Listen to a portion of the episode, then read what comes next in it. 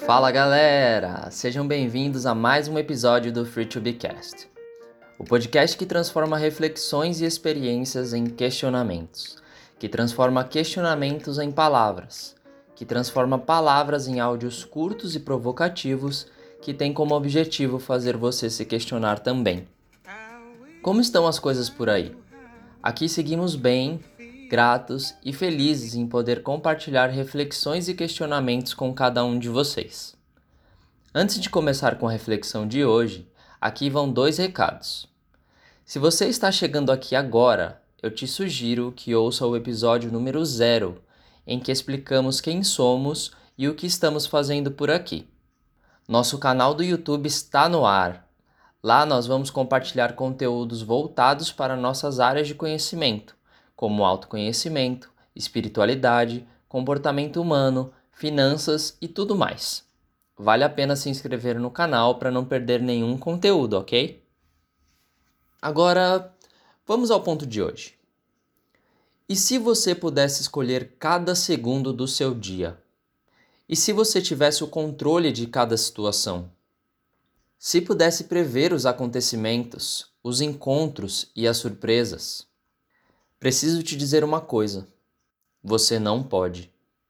Você não pode escolher, prever ou controlar, mas você pode e deve escolher como reagir a cada instante. Você pode e deve saber que, apesar de não ter o controle de tudo, você tem sempre dois caminhos possíveis a gratidão ou a reclamação. O caminho da reclamação é mais curto. Veja por quê. Você é colocado numa situação desconfortável em que você não está satisfeito. O que você faz? Você olha para a situação procurando todos os pontos negativos e simplesmente joga a culpa em alguém, ou até mesmo no destino, ou no azar, ou no acaso. Como num passe de mágica, se livra da culpa, mas permanece com o coração apertado e a sensação de que coisas piores virão. E isso vira um ciclo. Você passa a agir num padrão de culpar o outro por cada problema que você enfrenta. Reclama o tempo todo. Olha para cada detalhe vendo uma rede de problemas. Conta para todo mundo como a sua vida é mais difícil que a do resto da civilização mundial. Faz questão de repetir diariamente a lista de insatisfações da sua vida. E pior, para cada item dessa lista há um responsável. E ele nunca é você. E você vira vítima. Já o caminho da gratidão é mais longo. Demanda tempo, consciência, autocrítica e prática exige disciplina e serenidade. Para seguir esse caminho, você precisa ter coragem.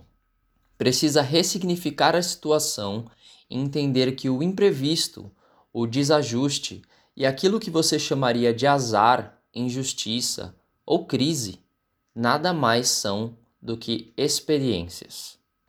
Precisa se projetar para fora da situação, olhar para ela como um terceiro observador e encontrar, dentre todas as possíveis variáveis, os motivos pelos quais aquele acontecimento te faz querer agradecer, ao invés de reclamar.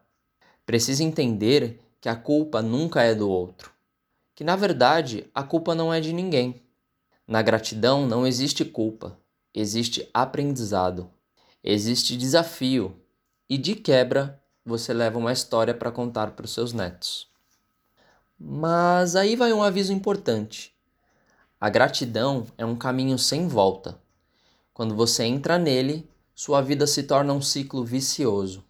Você agradece, tem motivos para agradecer. Agradece de novo, mais motivos. Agradece e assim segue esse ciclo.